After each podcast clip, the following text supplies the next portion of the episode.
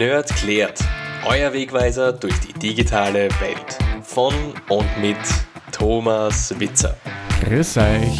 Willkommen zu einer neuen Folge von Nerd klärt.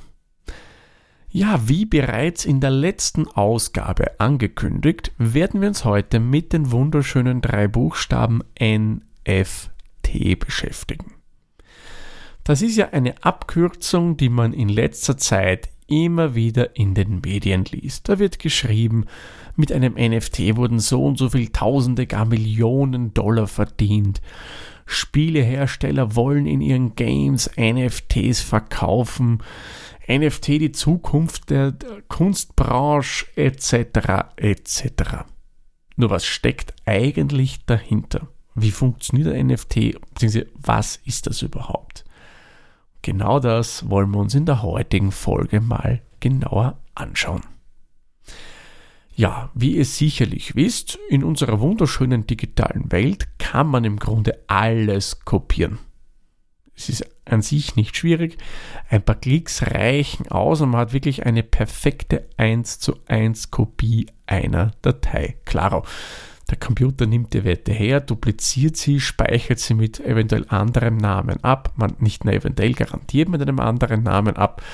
Und man hat ein Duplikat erstellt. Für die digitalen Künstler, sei es jetzt Musiker, aber auch äh, Pixel Art Künstler oder generell Leute, die halt am Computer zeichnen, malen, ist es, naja, ein nicht unbedingt gerade sehr befriedigender Umstand zu einfach ist es, dass man Kunst kopieren kann und diese vielleicht dann, so der Kopierende und die Kopierende, das als eigenes Kunstwerk ausgeben kann. Im Grunde ist ja das alles eigentlich nichts Neues. Das kennen wir auch schon von der, ich nenne es jetzt mal analogen Kunst. Ein Van Gogh, ein Picasso, ein Rubens, was auch immer. Die sind immer wieder kopiert worden für uns Laien, also man, ich spreche jetzt von mir, man, vielleicht ist ja von euch jemand Kunstexperte oder Expertin, das weiß ich nicht, aber ich spreche mal von mir, ist das im Grunde nicht zu unterscheiden. Also ich könnte nie und nimmer einen kopierten Van Gogh von einem Original unterscheiden. Also die Fähigkeiten habe ich nicht. Experten hingegen, ja, die können das natürlich schon. Die wissen genau, auf was sie acht geben müssen, dass sie das Original erkennen oder eben eine Kopie. Somit haben ja die Originale gewisse Merkmale, die diese einzigartig machen. Damit erkennt man ja, das ist das Original und nicht die Kopie.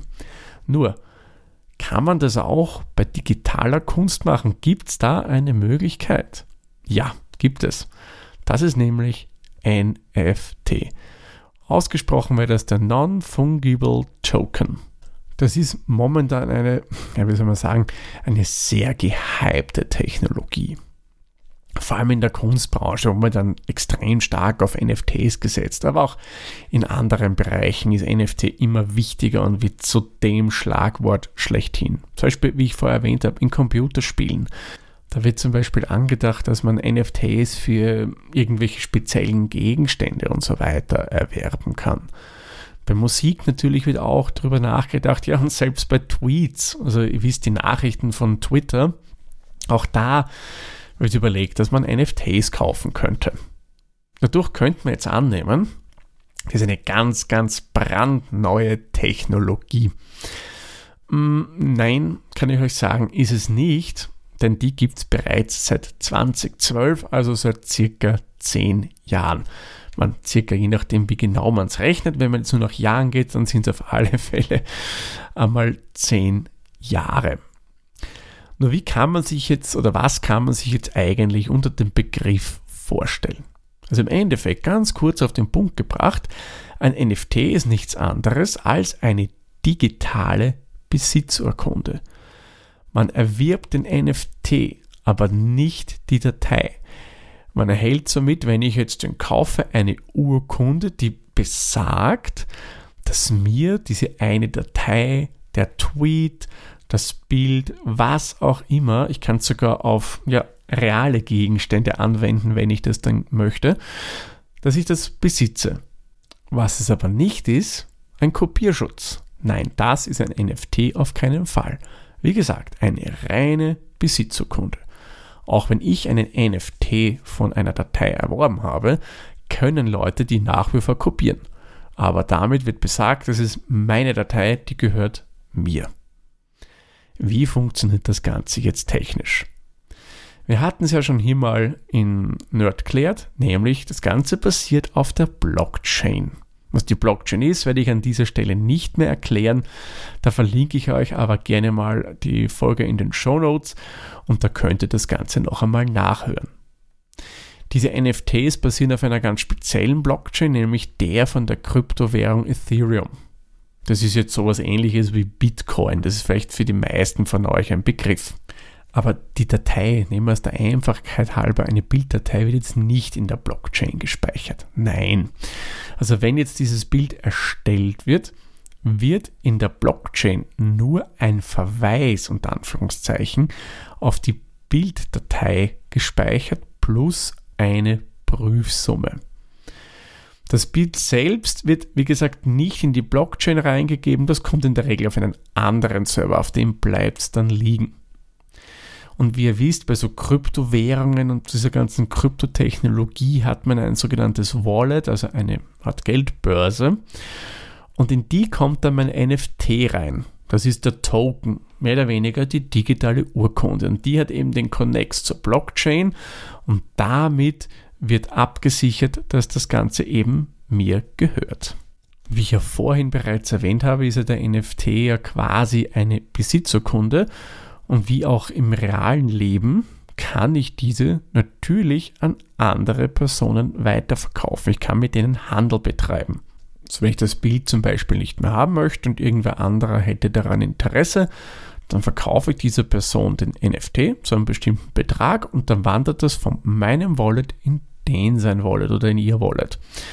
Ja, und ab dann hat die andere Person quasi den NFT und dieser gehört eben die Bilddatei.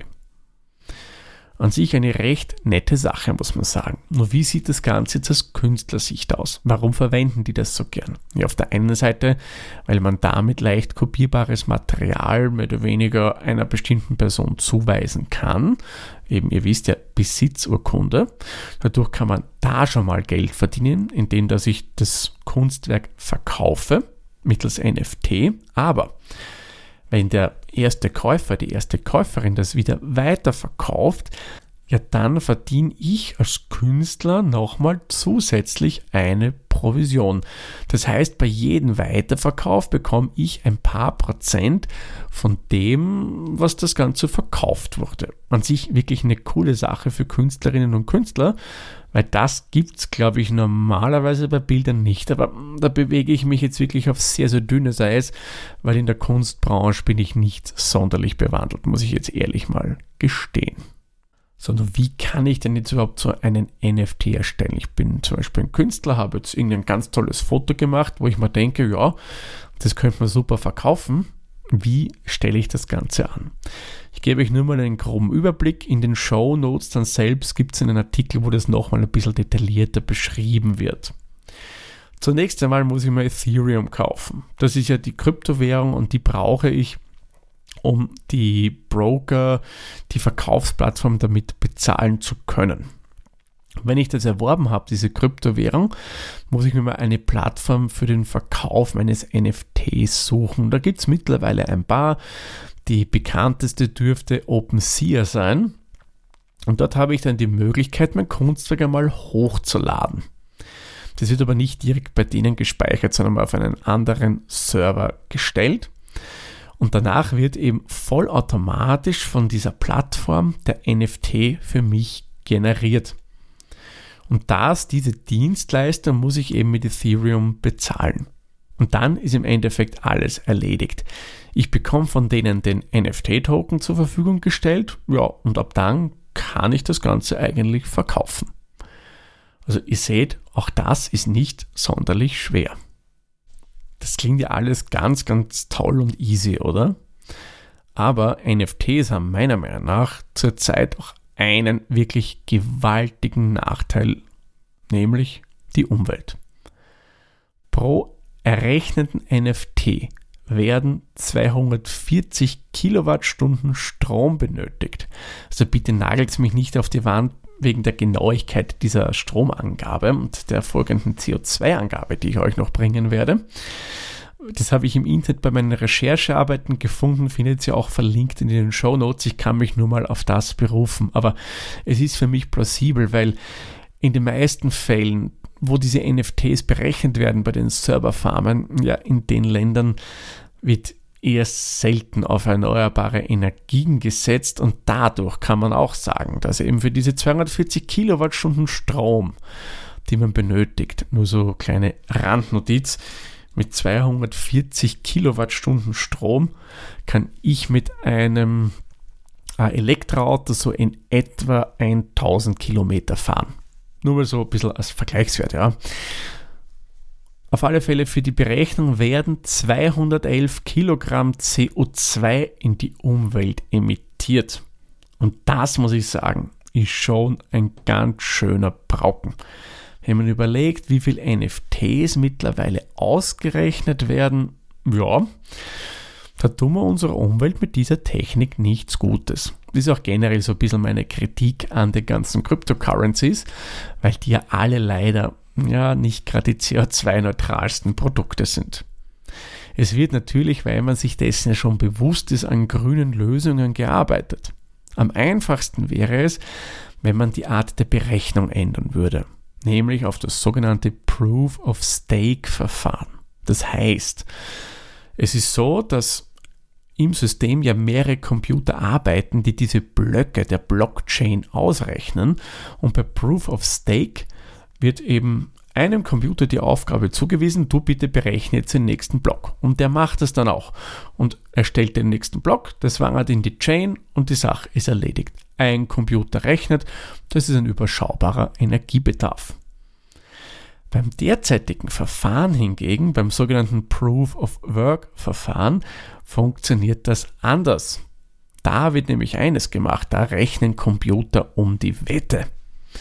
Und zwar rechnen die da eine bestimmte mathematische Formel aus, da müssen sie ein Ergebnis erzielen und der Computer, der das als erster berechnet hat, ja, der kriegt den Zuschlag und darf den nächsten Block in die Blockchain stellen.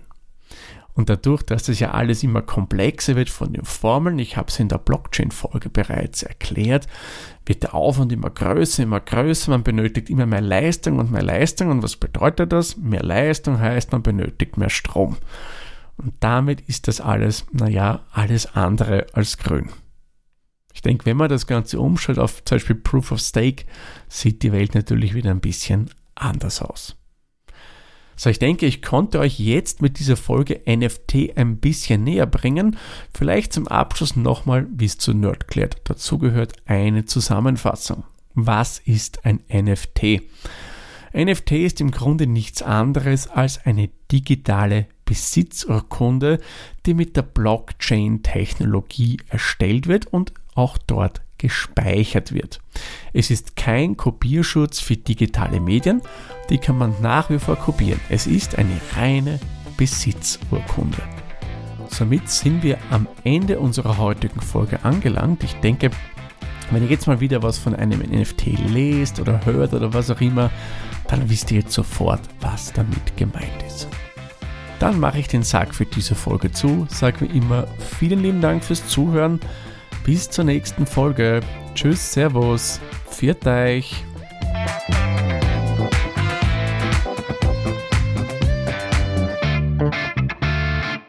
Dieser Podcast wurde produziert von der Witzer. Wenn ihr uns unterstützen wollt, würden wir uns sehr über eine 5-Sterne-Bewertung bei Apple Podcasts oder anderen uns führenden Plattformen freuen. Weitere Informationen zu dieser Folge sowie andere Podcasts und weitere Projekte findet ihr unter der-witzer.at.